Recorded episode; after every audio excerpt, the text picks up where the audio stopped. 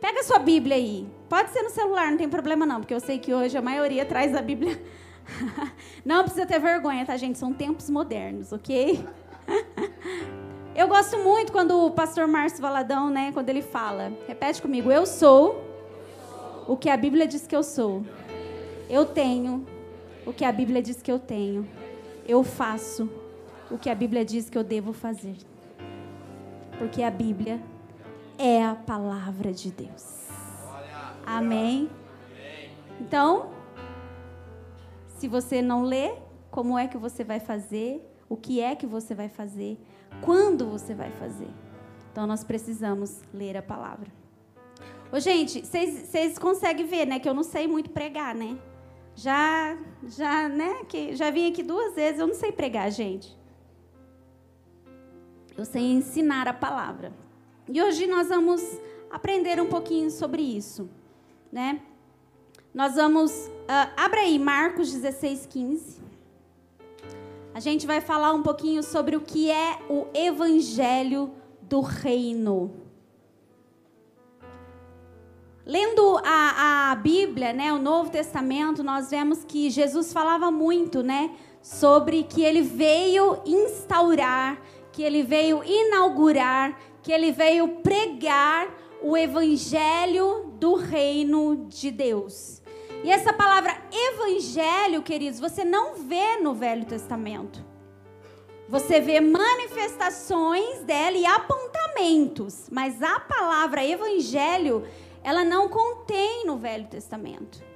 Mas Jesus chega falando que ele veio para pregar o evangelho do reino de Deus. Marcos 16, 15 diz assim: e disse-lhes: Quem é que disse? Jesus. Falou para quem? Para os discípulos. Vão pelo mundo todo e preguem o evangelho a todas as pessoas. Uma das últimas palavras de Jesus, depois que né, ele morreu ali na cruz, três dias, ele ressuscitou, e aí ele aparece para os discípulos e quando ele aparece, né, ele come um churrasquinho ali com alguns, caminha um pouquinho com outro, aparece para que, né, alguns tenham fé.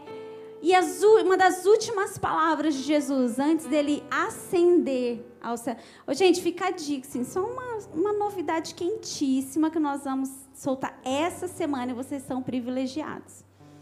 Eu tive o grande privilégio, né, o ano passado, eu já fui em Israel algumas vezes. E quem ainda não foi, coloque, sabe, quem tem listinha de sonhos? É, agora todo mundo fala mapa mental, né? As fotinhas, né? O quadro, né? Coloca lá na sua listinha. Eu tive o imenso prazer dessa última vez que nós fomos, nós pegamos um guia messiânico. Da, é, algumas vezes eu já havia pegado, mas ele era um amante da, das escrituras, assim, ó, maravilhoso. E ele nos levou exatamente no lugar que Jesus ascendeu aos céus. Olha, eu até arrepio de falar. Ele, ele nos levou exatamente ali próximo do cenáculo. Ele nos levou exatamente. E aí eu leio essa passagem e eu já me lembro, sabe, daquele lugar. E Jesus ali falando para os discípulos, uma das últimas palavras dele foi: vão pelo mundo e preguem o evangelho a todas as pessoas. Mas a novidade quentinha que eu quero falar, só uma pausa, gente, é que, olha, não conta para ninguém. Fala aí para todo mundo, é um segredo. Ninguém sabe. Essa semana a gente vai soltar a nossa caravana para Israel. Quem pegou, pegou, quem não pegou, não pegou mais. Então, fica atento, tá bom? Já coloca lá no seu listinho e já começa a orar. Isso vai ser o ano que vem ainda, então dá tempo de se programar, tá bom? Não vai ser esse ano, fiquem tranquilos. Enfim, voltando aqui. Jesus, então, reúne os discípulos e antes de ascender. É, pensa, os discípulos durante ali três anos e meio, com, com, três anos e meio convivendo com Jesus, ele explicando muitas coisas, falando né, sobre esse evangelho do reino e, pasmem, gente, os discípulos tipo, oi? Não estou entendendo nada. E aí Jesus ressuscita dos mortos. Ele havia morrido. E ao terceiro dia ele ressuscita. E então eles creem, verdadeiramente ele é o Cristo, porque ele ressuscitou, certo? E ele fala: olha, vão pelo mundo todo e preguem o evangelho a todas as pessoas. A grande comissão que nós ouvimos tanto falar, né? O convite para que todos nós, como discípulos, é: ei, falem o evangelho a todas as pessoas. Mas o que é o evangelho?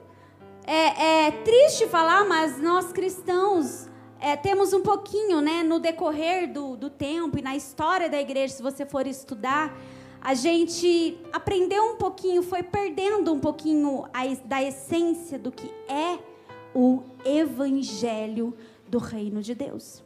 O que, que é o evangelho? A palavra evangelho, talvez você saiba o que significa, né? A palavra evangelho significa boa notícias, boas novas. O que, que era essa boa notícia, queridos? Nada mais, nada menos do que Jesus morreu? Não. A boa notícia é: a morte não o venceu. Tudo que estava escrito é verdade. Verdadeiramente, ele é o rei dos judeus. E verdadeiramente o reino está sendo instaurado através dele. Sabe? Então esse convite foi o convite que Jesus fez nos últimos momentos com ele. Preguem esta boa notícia. A notícia de que o corpo, a única coisa agora que talvez nós, né, o, o, o pecado, o diabo podia é, reter, agora ele não tem mais domínio sobre ele. Aqueles que estão em Cristo, agora, através de Cristo, podem receber também um novo corpo e uma nova vida. Isso é a boa notícia. Isso é o evangelho, sabe? Só que, queridos, é para muitos para muitos cristãos, sabe? É mais fácil conhecer a Cristo do que viver a vida cristã. Vira assim para o seu irmão, fala assim: é muito fácil conhecer Cristo. Difícil é viver a vida cristã. Queridos, conhecer a Cristo, e hoje em dia a gente vê muito disso, né? Meu Senhor amado. Né? Eu que eu, eu sou um pouquinho. Eu sou bem rígida, sabe, no que a palavra diz, assim. Eu sou. Infelizmente, eu tento ser moderada, eu sou bastante hoje em dia, sabe? É, quando eu olho para mim mesmo, né, e vejo quem eu sou, eu consigo oferecer graça para as outras pessoas. Mas conhecer a Cristo, queridos, quantas pessoas que você conhece a Cristo? Sabe? Os discípulos ali no caminho de Emaús andando com Cristo e oi, não sabia que ele era o Cristo. Estava andando, caminhando com ele. Quantas pessoas ali viram Cristo face a face, Jesus, e no discurso dele eles faziam o quê? Iam embora. Por quê? Porque conhecer, ter uma experiência com Ele é muito fácil, sabe? Mas talvez seja um pouquinho difícil viver a vida cristã. Mas nós precisamos crer que esse evangelho, essa boa notícia, ela foi instaurada através de Jesus. E nós, como discípulos de Cristo, temos o dever de cumprir a grande comissão. Mas como é que nós faremos isso? Porque, queridos, pensa, se para os discípulos era difícil, gente, vamos lá. Jesus ficou ali três anos falando: eu vou morrer, eu vou morrer, eu vou morrer, mas fica tranquilo, fica tranquilo que eu vou morrer, mas não vou. Só que não, entendeu? Jesus o tempo inteiro falando. E quando ele morreu, o que, que os discípulos falaram? Saíram, gente, ele não morreu, fiquem tranquilos. Esperem o terceiro dia. Foi isso que eles fizeram? Não. Eles se esconderam. Ficaram com medo. Voltaram a fazer algumas coisas que eles faziam antes de Cristo. Por quê? Se encontraram com Cristo, caminharam com Cristo, mas quando se depararam com a verdade da boa notícia, eles não compreenderam que aquela era a boa notícia, sabe? Então, se para eles era difícil, gente que andou com Jesus, o Deus, o próprio Deus, o Cristo, imagina para nós. Imagina para nós. Para nós também não vai ser fácil. Mas nós precisamos crer e saber que este plano, a boa notícia, ela estava escrita desde a fundação do mundo. Ontem a gente falou um pouquinho, né, que tudo que foi dito desde a fundação antes já havia, já havia sido planejado. E foi exatamente, o evangelho foi instaurado através de Jesus. Mas ele não foi é, um plano B de Deus. O evangelho, essa boa notícia, ela estava escrito desde sempre. Abra em Gênesis, capítulo 3, verso 15. A gente tem aí, né, a história da criação do mundo, de todas as coisas, e aí Deus cria quem no sexto dia? Adão. Só para a gente entender que o evangelho ele é um plano, boa, essa boa notícia, ela está escrita desde sempre. O Evangelho não é o plano B de Deus. O Evangelho, essa boa notícia, foi o plano de Deus desde sempre. Quando Deus cria Adão, queridos, Ele cria Adão para se relacionar, para ter comunhão. Mas imagina Adão, todos os dias ali, né? Deus criou Adão e aí deu ordem para ele fazer algumas coisas. Olha, você vai pôr nome dos animais, você vai cuidar do jardim. Imagina Adão todos os dias caminhando com Deus, né? Todos os dias eles trocavam uma ideia, né? Falavam um com o outro. Imagina os dois ali caminhando e aí Adão mostrando, olha, aquele ali é o leão, Deus. E aquela ali é a leoa. Olha, aquela ali é girafa. Como que fala girafa? Macho? Tem, tem nome para girafa macho ou não? Não, né? Acho que não. Aquele ali é o cachorro.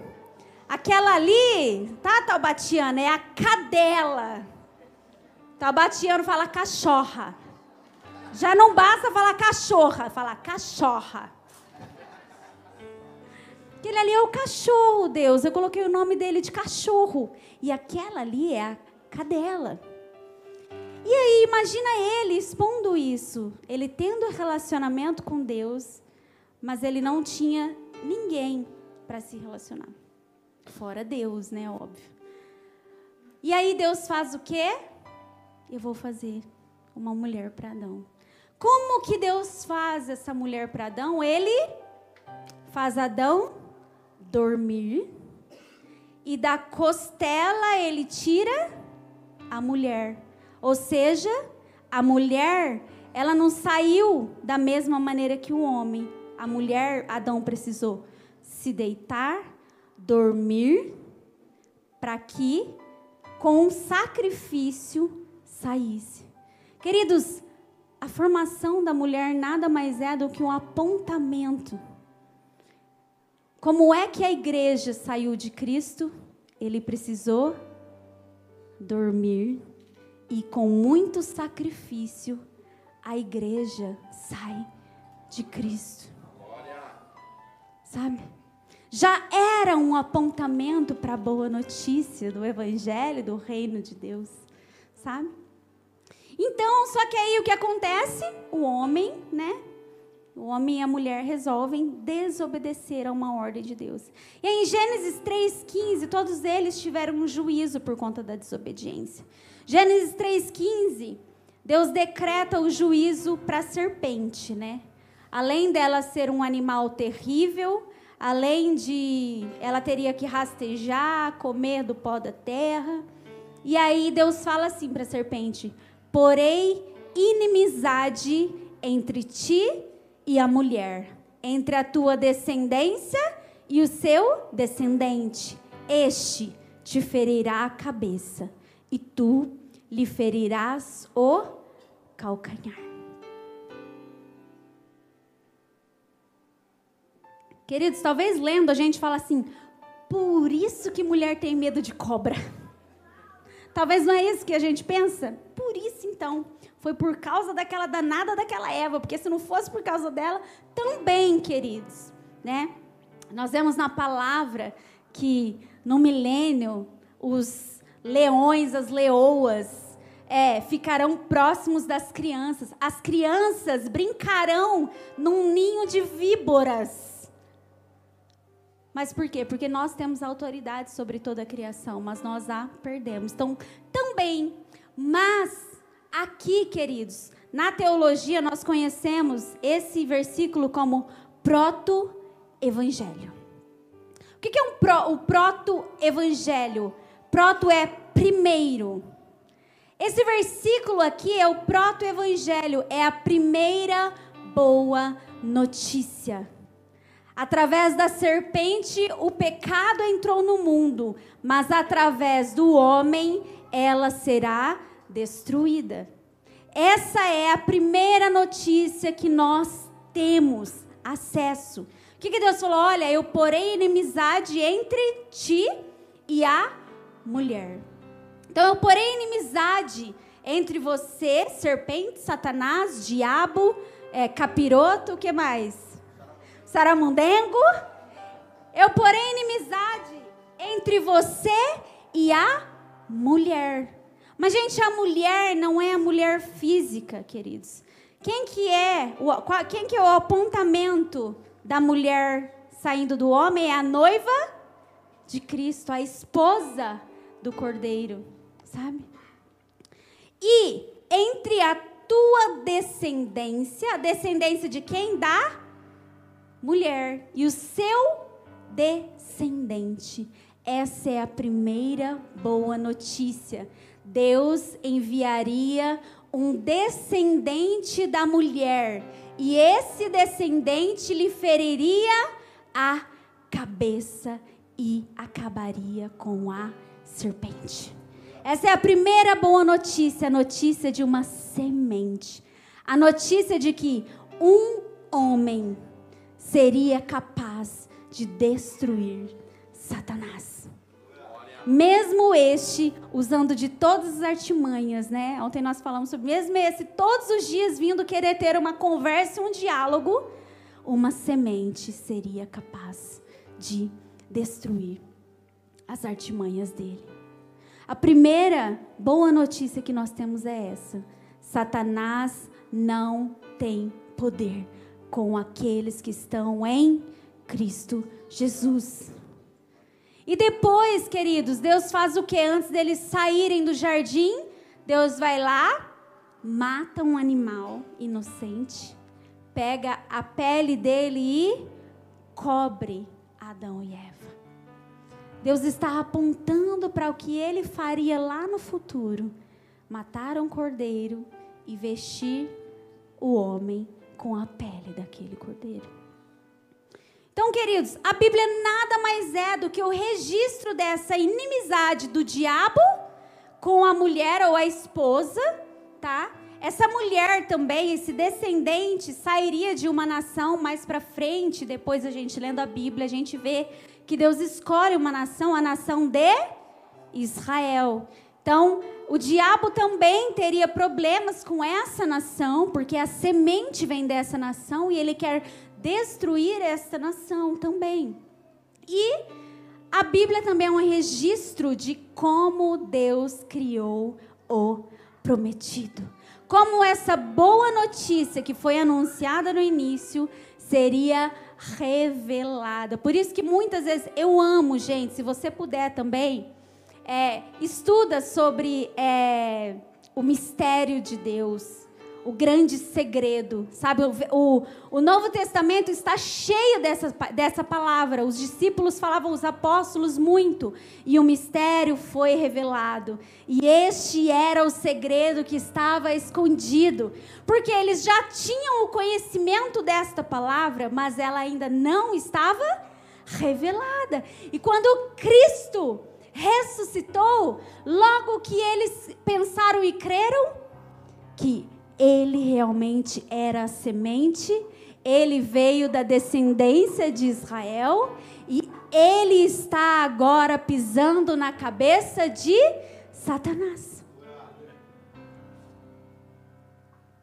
Mas, queridos, Jesus deu uma ordem.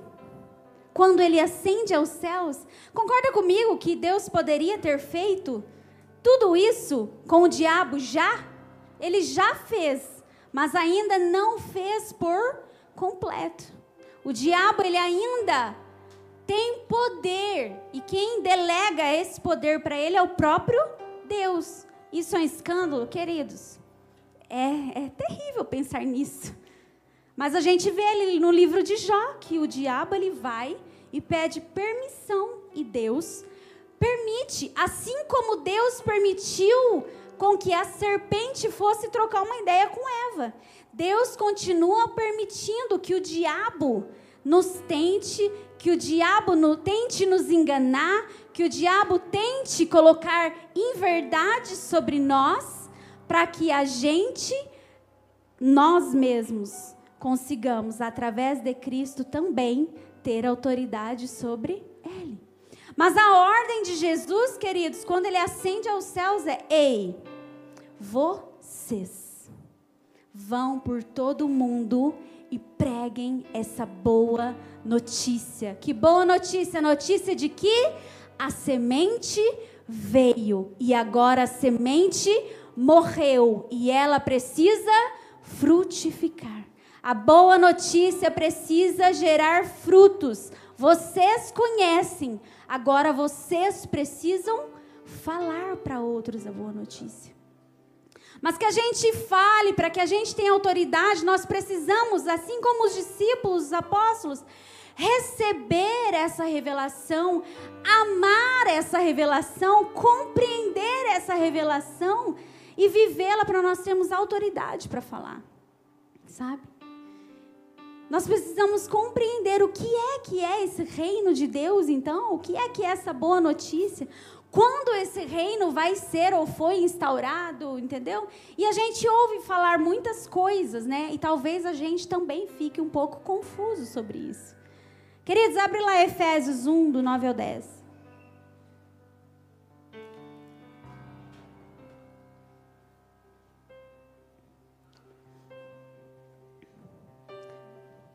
Efésios 1, do 9 ao 10 diz assim, ó.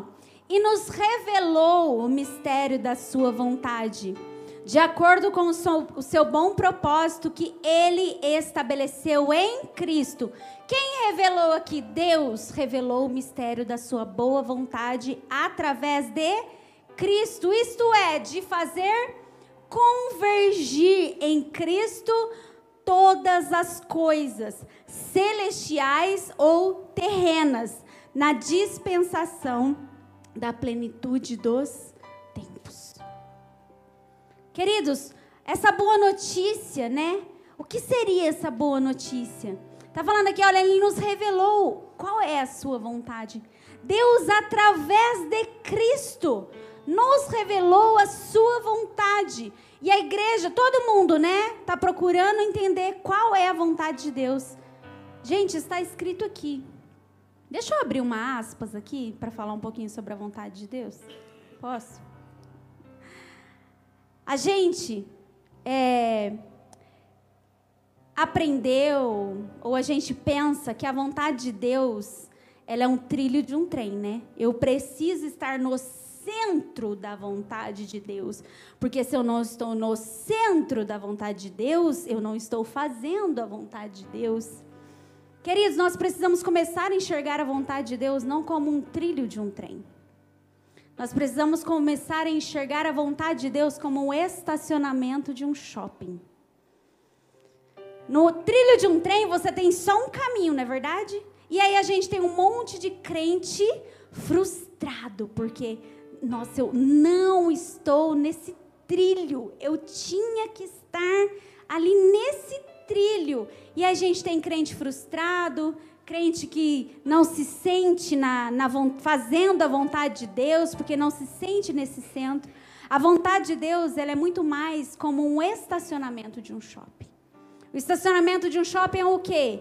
Ele é uma demarcação. Você chega naquele estacionamento e aquele estacionamento tem muitas vagas. Então eu não vou num trilho, eu sei é, um shopping, eu, eu não conheço muitos shoppings aqui, eles vão ficar escandalizados. Eu só conheço o Batel, gente. Fala algum shopping aí. É porque turista, geralmente, quando vai turistar, a galera quer mostrar o que tem de melhor, não é verdade? Né? Barigui. Barigui. Sim. Ah!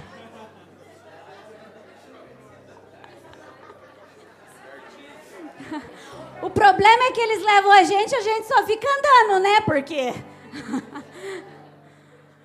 então, assim, a gente sabe onde está o shopping? Sim.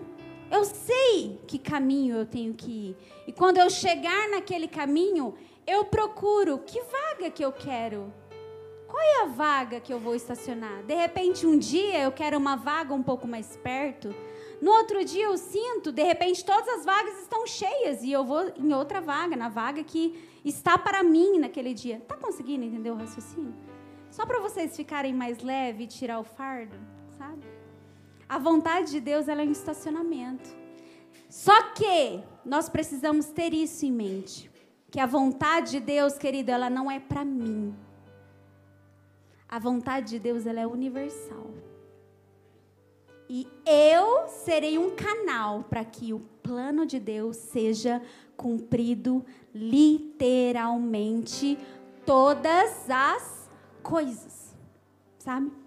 Algumas pessoas falam, nossa, mas Jesus, né, veio para Israel, Israel não aceitou. Queridos, pensa, eles conheci, conhecem, tá? Se você conversar com um judeu, é até difícil, né, converter judeu, porque eles conhecem muito a Torá, o Velho Testamento. Eles conhecem tudo sobre o Messias.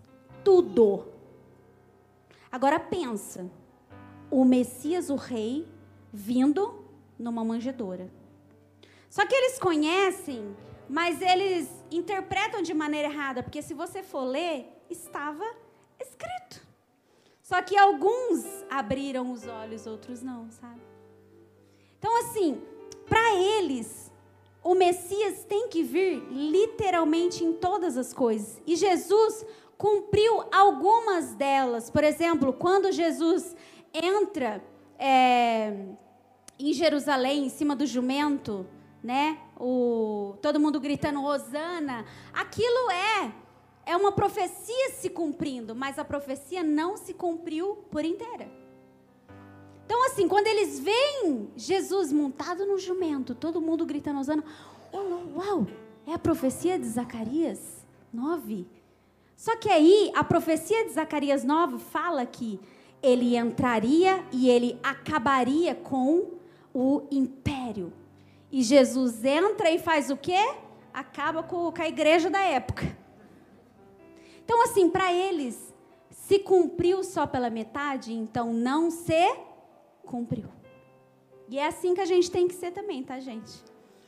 Em algumas revelações bíblicas, né? Porque a gente tem várias vertentes que, ah, mas porque o reino de Deus, que não sei, ah, mas porque o milênio já existe, ah, mas porque é, a grande tribulação já está, já existiu lá na década de... Não, gente. A gente tem crianças é, brincando num ninho de víbora? Opa. Então, se cumpriu pela metade, não se cumpriu. Concorda comigo? Voltando aqui então, o que, que fala? Ó, qual é a vontade de Deus que Ele estabeleceu através de Cristo? É o que fazer? convergir em Cristo todas as coisas, tanto as celestiais e as terrenas.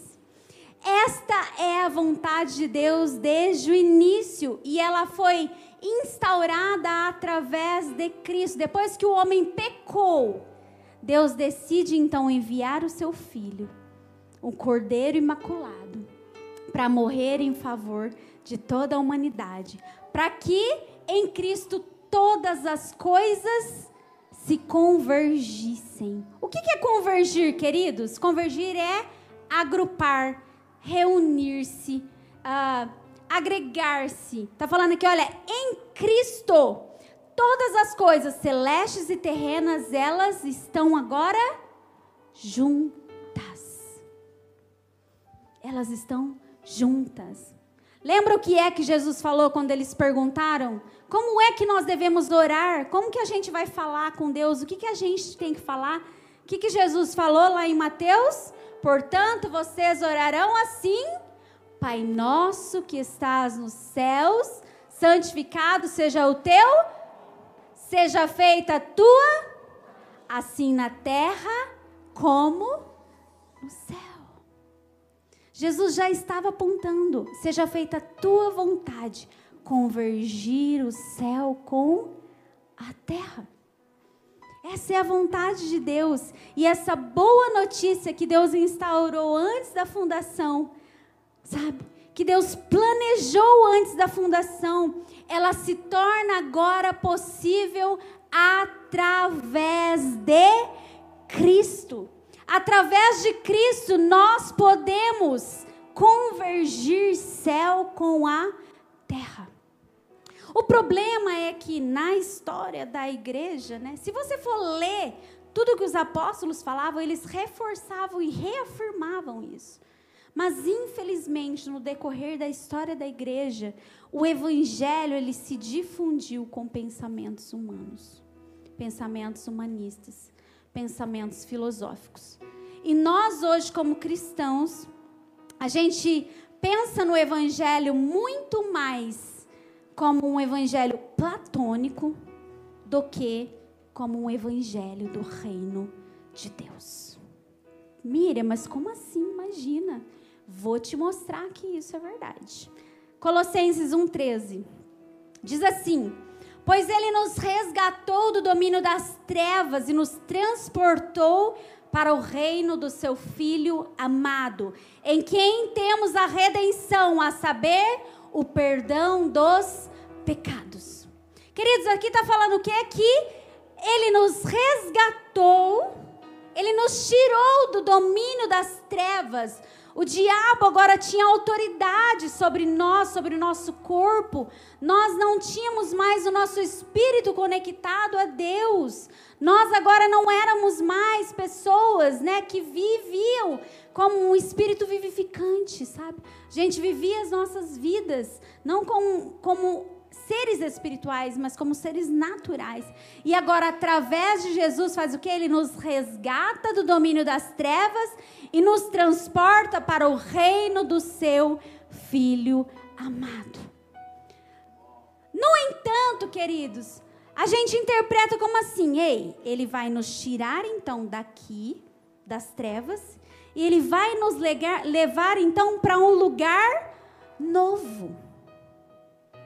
Mas a gente não entende o que é o reino do filho amado. Queridos, o filho amado precisou descer, nascer como homem, viver como homem, mas não se entregar às paixões desse mundo. Ele morreu como homem, mas como homem, ele não se rendeu as paixões deste mundo, porque ele fazia o que o pai mandava fazer, ele falava o que o pai mandava falar, ele vivia como um cidadão do lugar de onde ele veio. Só que a gente tem essa interpretação, ele me tirou daqui e foi levar. Aonde é que Jesus habita? Jesus habita no céu. Ou seja, então Deus me tirou daqui e ele me levou então para outro lugar. E aí é aí que entra a visão platônica do evangelho que nós temos hoje. Platão, ele falava o quê? Que as coisas físicas, materiais, elas são coisas ruins. E as coisas espirituais, elas são coisas muito boas. Então, para que as coisas ruins deixem de existir, é necessário que elas acabem e elas partam para um novo, um novo andar, um andar superior. E talvez é isso que nós acreditamos que o evangelho seja. Talvez a gente acredite que o evangelho do reino de Deus é eu sair desse lugar e aí, como cristão, a gente vive como? Nós conhecemos a Cristo, andamos com Cristo, mas como cristãos, nós não vemos a hora dele vir nos buscar e nos tirar desse lugar, porque este lugar físico é terrível. Este lugar físico não presta. Esse lugar físico não tem nada de bom. O céu é um lugar maravilhoso. Então, ele tem que vir nos tirar daqui. E a gente só vai ser feliz se ele nos tirar e levar para o andar superior. Mas sinto lhes informar, queridos. Essa não é a cosmovisão bíblica. A palavra diz que em Cristo, Deus o desejo, a vontade dele era que em Cristo todas as coisas se unissem. Não fala que em Cristo tudo que é físico deixará de existir. Fala que em Cristo todas as coisas irão se unir. O céu e a terra. Ou seja, nós, como seres naturais, mas através de Cristo, nos tornando seres espirituais, gente, olha, olha a crise. Dá para entender. É uma bagunça. Peraí, deixa eu entender direito. A gente ser natural. E aí a gente nasce de novo, fala que nós nos tornamos seres espirituais. Mas não tem como ser espiritual viver nessa terra. Porque como que a gente pensa que um ser espiritual é? Um fantasma. Concorda comigo? É verdade, gente. A gente pensa que um ser espiritual é como um fantasma. Mas espera aí, deixa eu, deixa eu só fazer você se lembrar um pouquinho. Jesus morreu. Jesus ressuscitou. Jesus apareceu. E Jesus deixou eles tocarem no seu corpo. Vocês imaginam que Jesus era um fantasma? Gente, Jesus ressuscitou e ele preparou uma fogueira ali, comeu com eles. Vocês imaginam um fantasma comendo?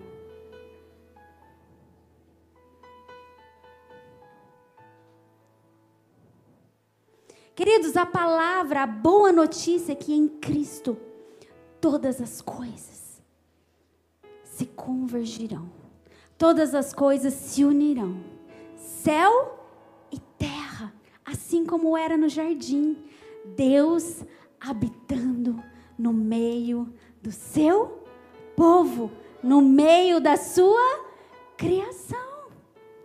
Essa é a boa notícia, e somente através da semente que nasceu da descendência de uma mulher é que isso foi possível. Mas, queridos, isso não é possível, não será possível. Isto já é possível, porque a plenitude dos tempos não fala de quando tudo terminar.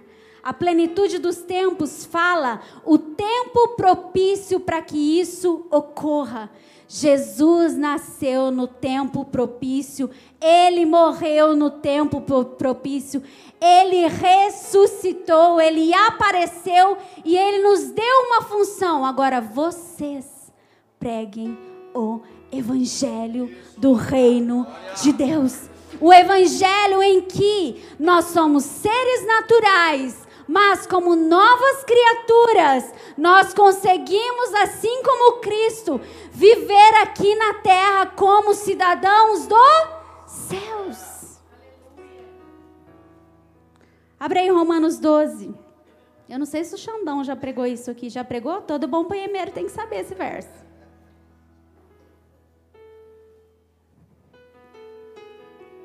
Romanos 12, 1 e 2 diz assim, ó. Obrigada, querido. Rogo-vos, pois, irmãos, pelas misericórdias de Deus, que apresentem o vosso. O vosso quê? Ah, não é o espírito? Não é alma. Ah, não. Apresentem o vosso. Fala mais alto. Apresenta o vosso corpo por sacrifício vivo, santo e agradável a Deus, que é o vosso culto racional. Não se conformem com este século, mas transformar, transformai-vos pela renovação da vossa mente, para que experimenteis qual seja a boa, agradável e perfeita vontade de Deus. Qual é a vontade de Deus mesmo, queridos? Convergir o céu e a terra. Só que para que isso aconteça, é necessário que vocês apresentem o vosso corpo como um sacrifício. Apresentar o vosso corpo, isso é o culto racional. Já pregou isso, Xandão? Latrel lógicos. No grego, essa palavra culto racional é o latrel lógicos. É a nossa maneira racional de oferecermos a Deus a nossa vida. Queridos, isso que a gente experimenta aqui na igreja, na comunhão dos santos, é lindo, maravilhoso e é essencial. Se alguém disser que não, que eu posso servir Deus em casa, não é verdade, é mentira. Porque a junção dos santos é extremamente necessária. Mas a junção dos santos é o culto irracional. Sabe, aqui você chora, aqui você baba, né? Aqui você fala, pode tomar tudo que eu tenho. Aí chega ali fora, oi. Peraí, Deus, você não ouviu não, né? Aqui você perde a razão, né? Você chora, você vira crente. Mas amanhã, segunda-feira, qual é o culto que você tem oferecido para o Senhor? Lá no seu trabalho, lá na faculdade, lá na sua casa? Qual é o culto que nós temos entregado ao Senhor? Infelizmente, essa visão platônica do Evangelho faz com que a gente divida o que é espiritual do que é natural. Então, eu vivo a minha vida de forma natural, de segunda a sábado, a não ser no dia do GC. Aí, na hora do GC, aí eu viro espiritual. Aí, no domingo, eu sou espiritual de novo. Aí na segunda, eu, não, agora eu sou natural. Por quê? Porque eu penso que espiritual é o quê? É eu falar em língua. Eu não posso ser assim na, lá na, na, no meu serviço. Pode sim, tá, filha? Pode orar um pouquinho, né? Pode falar um pouquinho, andando, caminhando, entendeu? Mas a gente dividiu o nosso tempo e a gente dividiu o nosso espaço.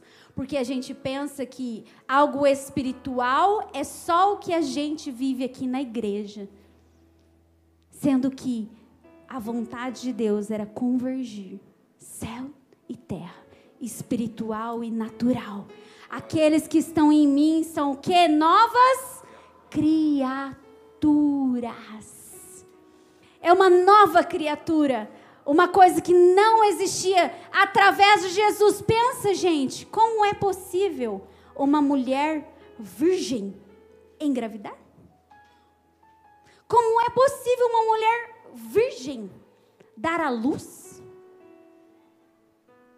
Isso é natural? Não.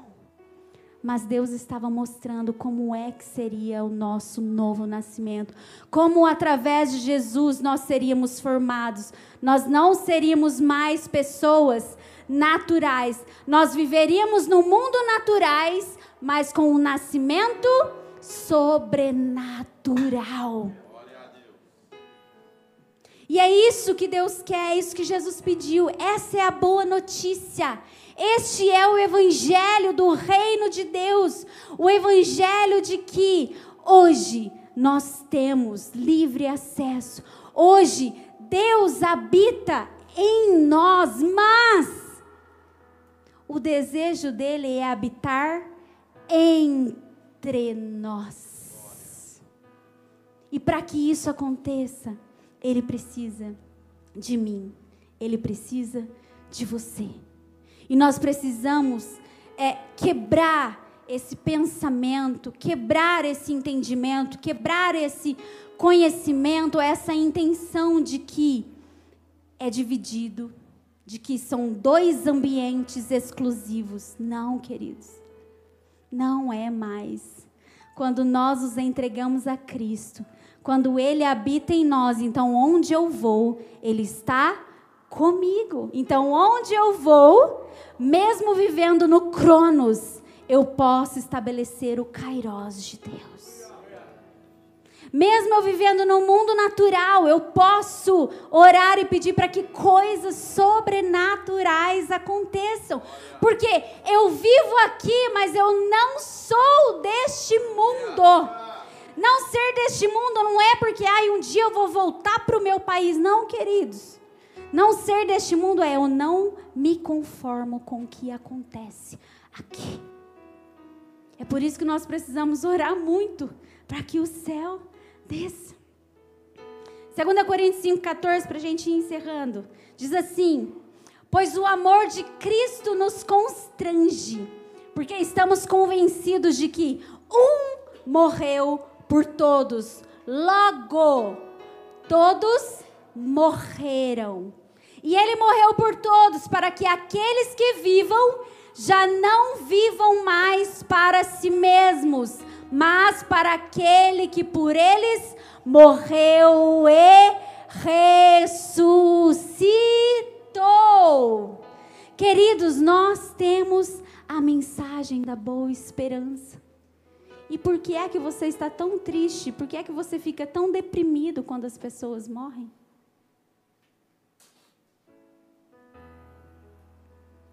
Eu não disse que encontrar Cristo era fácil? Mas viver a vida cristã não é. Por que é que você acha que Cristo, mesmo ali, né, a gente sabe que ele ficou é, muito triste, ele chegou a suar sangue, né? Isso fala de uma tremida, uma terrível agonia que ele estava sentindo como homem. Mas mesmo sendo homem, ele fez o que o pai pediu, porque ele sabia que, mesmo se entregando, no terceiro dia, ele voltaria. E agora nós temos a palavra nos revelando de que ele foi, mas ele só foi o primeiro. João 3,16, quando fala, né, que ele é o primogênito, unigênito, né? Jesus era o unigênito, o único filho. Mas, depois da ressurreição, ele se passou a ser o primogênito, o primeiro. E depois dele, todos nós somos filhos, aqueles que creem. Portanto, todos os que creem, todos os que estão em Cristo Jesus, experimentarão da ressurreição. Então, por que é que a morte nos comove tanto? Como homens, nós podemos nos agonizar, porque Jesus chorou. Mas esta agonia não pode tirar de nós a esperança de que um dia, um dia, naquele dia, essa é a bendita esperança. A bendita esperança de naquele dia não haverá mais choro, não haverá mais tristeza, não haverá mais trevas não haverá mais morte naquele dia. Mas naquele dia não é só lá, naquele dia começa hoje. O reino de Deus não será revelado, ele já foi revelado através de Cristo Jesus. Então, hoje nós podemos experimentar. Hoje nós podemos experimentar de ressurreição. Mas se a gente não experimenta, a gente pode crer que ela vai acontecer.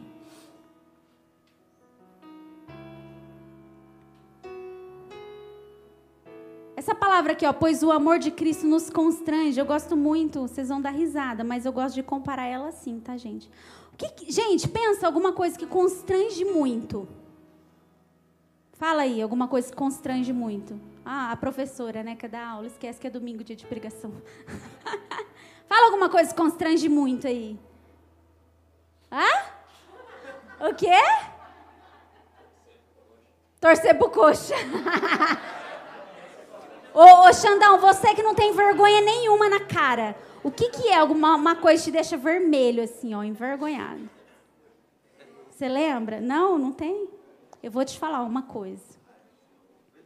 Sabe o que, que eu gosto de comparar esse constranger? Diarreia.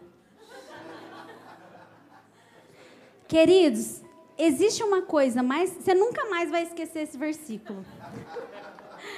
Existe coisa. Xandão, existe coisa mais constrangedora do que você tá, de repente, numa reunião super importante e você começa a suar. Daqui a pouco começa. E aí você fica com medo de soltar, de dar risada, porque se você der risada, você vai soltar alguma coisa. Se sair, além de sair alto, você pode se borrar inteira. Não é verdade? Queridos, quando nós começa, a gente pode até. Não, deixa eu esperar se vai passar um pouco. Aí daqui a pouco vem de novo. Não, deixa eu esperar para ver se. Daqui a pouco começa a arrepiar, não é assim? Começa a arrepiar. Daí começa. O que, que nós temos que fazer, queridos? Não tem outra alternativa. Ou a gente vai para o trono, ou a gente se borra inteiro. Agora eu vou ler o versículo. Olha aqui agora, se não vai fazer todo sentido. Olha isso. Pois o amor de Cristo nos constrange, porque estamos convencidos de que um morreu por todos, logo todos morreram, e ele morreu por todos para que aqueles que vivem já não vivam mais para si mesmos, mas para aquele que por eles morreu e ressuscitou. Queridos, não tem como. Ou a gente se entrega, ou a gente vai ficar borrado inteiro. Queridos, quando nós temos a revelação de que Ele ressuscitou, Ele é o primeiro de muitos, Ele nasceu de uma virgem. Um Deus tão grande se fez tão pequeno.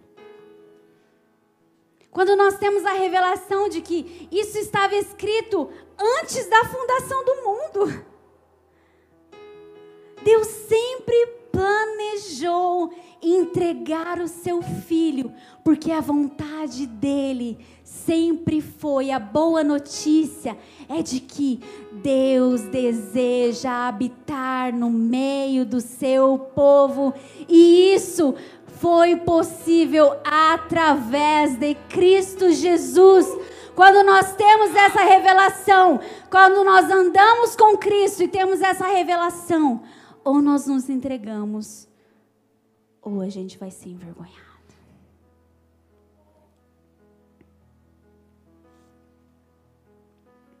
Para a gente encerrar, Colossenses 1, 27.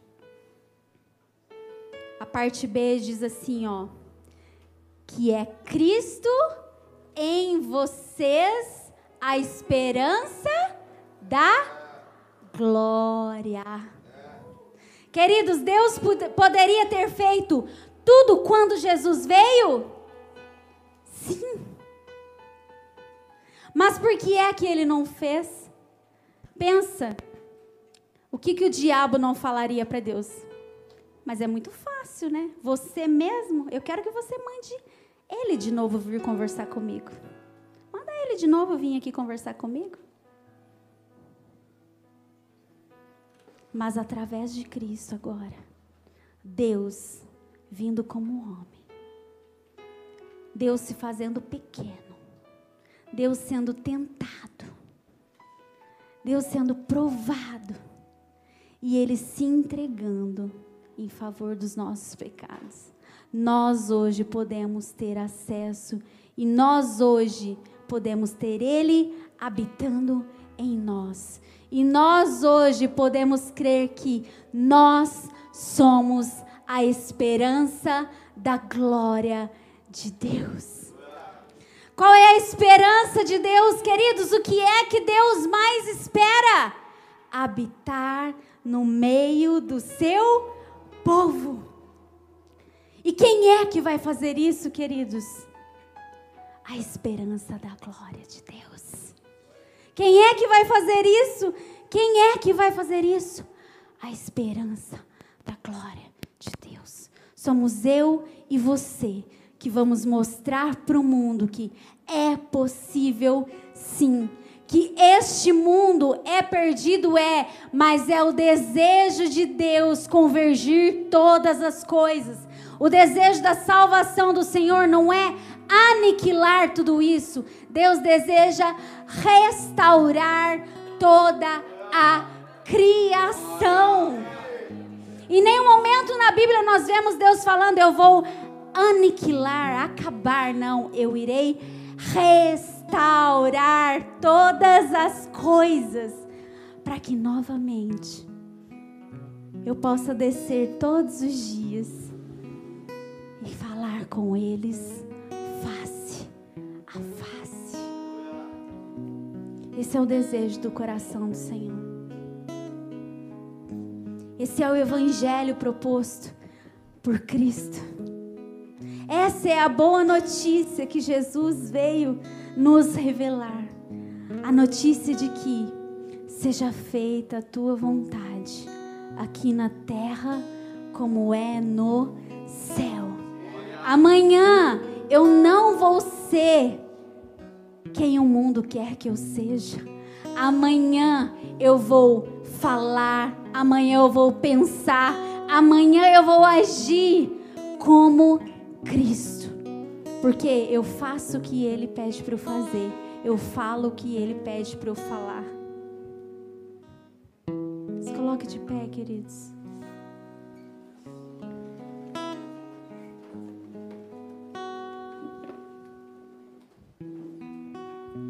A gente terminar e encher o nosso coração de esperança.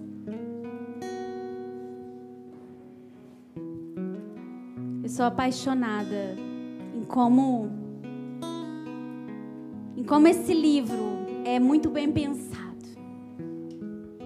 E nós como cristãos, a gente não pode ser igual a como chama lá a historinha da a menininha que do reino, ai gente. Ah, chama, meu Deus? das canecas, as xícaras, a Alice. Alice falava o quê? Para quem não sabe onde vai, qualquer caminho. Queridos, mas isso não vale para o crente, não. O cristão precisa saber de onde ele veio, como é que ele tem que fazer, com quem ele está caminhando e para onde ele está indo. Apocalipse 21 diz assim: Então vi um novo céu e uma nova terra. Pois o primeiro céu e a primeira terra já não existiam, e o mar também não existia mais. E vi a cidade santa, a nova Jerusalém, que descia do céu da parte de Deus, como uma noiva belamente vestida para o seu marido. Ouviu uma forte voz que vinha do trono e dizia: Vejam, o tabernáculo de Deus está no meio do seu povo. Deus habitará com eles e eles serão seu povo. O próprio Deus estará com eles. Ele lhes enxugará dos olhos toda lágrima não haverá mais morte, nem tristeza, nem choro, nem dor.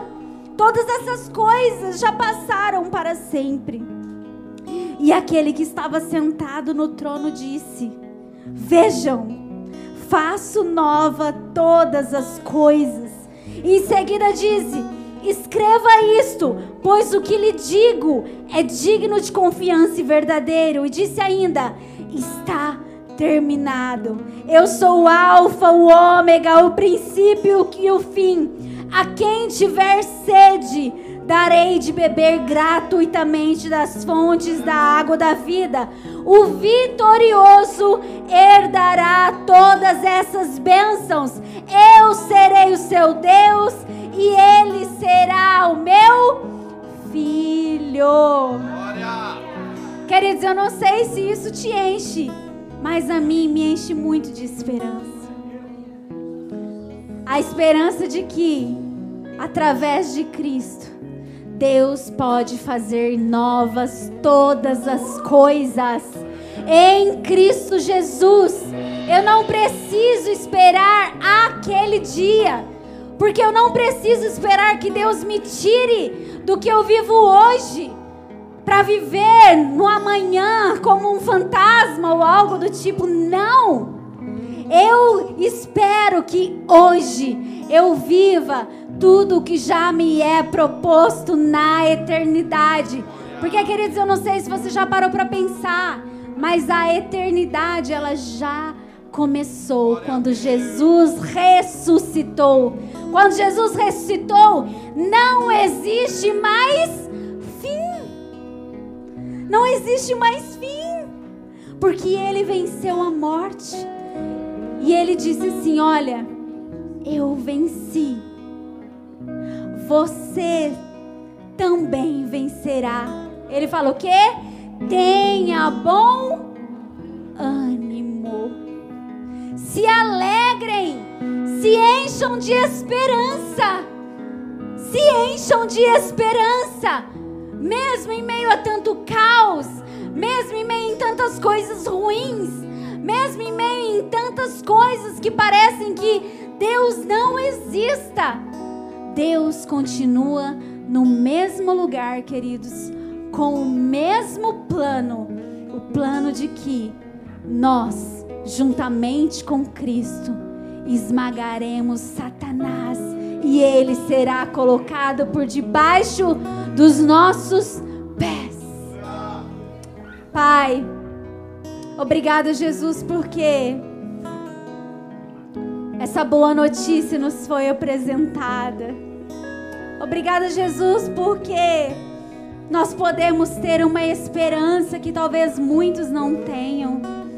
Obrigada, Jesus, porque mesmo talvez assim como Cristo, talvez em dias de choro, em dias de angústia, Senhor Jesus, nós podemos olhar para tudo que o Senhor fez e crer, Senhor Jesus.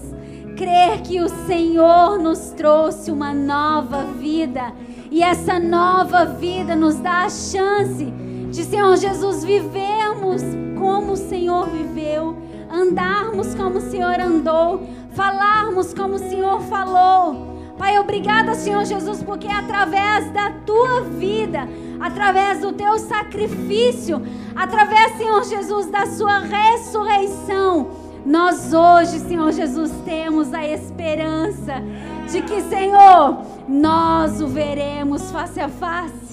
Obrigada, Jesus, porque hoje é possível nós entrarmos com ousadia diante do trono da graça do Senhor e recebermos misericórdia, mesmo com tantos pensamentos errados, mesmo talvez com tanto conhecimento defasado, mesmo talvez na nossa ingenuidade, Senhor Jesus, nós podemos, Senhor, crer, nós podemos chegar perto, nós podemos ter o Senhor. Mas nesta noite, Senhor, batiza-nos com a confiança de que o Evangelho é o poder de Deus, de que nós temos, Senhor Jesus, o poder de, assim como o Senhor, acabar com as trevas. Pai, em nome de Jesus, batiza-nos, Senhor, com a consciência de que, Senhor, o Senhor é luz e onde a luz está não existe trevas. Aonde a luz está não existe caos. Aonde a luz está não existe má notícia porque o Senhor inaugurou o Evangelho e a boa notícia é o poder. Nada pode nos segurar, nada pode nos parar, porque o Senhor é conosco, o Senhor é por nós. O Senhor é maior, Pai. O que está dentro de nós é maior do que aquilo que vem nos enfrentar, Pai. Em nome de Jesus. Que nós possamos, Senhor, oferecer os nossos corpos em sacrifício vivo, santo e agradável ao Senhor. Para que possamos, Senhor, experimentar a tua perfeita vontade. Senhor, assim na terra como é no céu. Pai, nós não nos contentamos mais em vivermos, Senhor Jesus, o mundo natural com coisas naturais. Nós queremos começar a experimentar coisas sobrenaturais, porque a tua palavra diz que em Cristo os céus e a terra já se convergiram, Pai. E nós queremos isso, Senhor. Usa-nos, Pai, eis-nos aqui. Nós somos seus filhos, nós queremos ser seus discípulos, nós queremos atender ao chamado da grande comissão. Pai, a comissão de pregar o Evangelho, de Senhor falar a boa notícia àqueles que estão perdidos, àqueles que estão atormentados, aqueles que não sabem o que fazer, Pai. Nós temos a palavra do Senhor em nossos corações e a tua palavra ela é viva e eficaz. E quando ela entra, Senhor Jesus, ela nos corta e ela nos divide. E nós não somos mais quem vivemos, mas o Senhor é que agora habita dentro de nós. O Senhor é quem fala através de nós. Pai, dê-nos autoridade, dê-nos ousadia, Senhor. Pai, em nome de Jesus, nesta noite, Senhor, aniquile todo pensamento de que eu não sei, eu não sou capaz, eu não posso, eu sou muito pequeno, eu não tenho autoridade. Através do, de Cristo Jesus, o Senhor nos entregou novamente a autoridade em nossas mãos. A tua palavra diz que nós podemos pisar em serpentes e escorpiões. Nós podemos orar pelos enfermos e eles serão curados. Nós podemos expulsar demônios. Nós podemos em Cristo Jesus. Em Cristo Jesus, o Senhor nos transformou. E em Cristo Jesus nós queremos ser usados para transformação e para restauração de todas as coisas. Em nome de Jesus. Em nome de Jesus.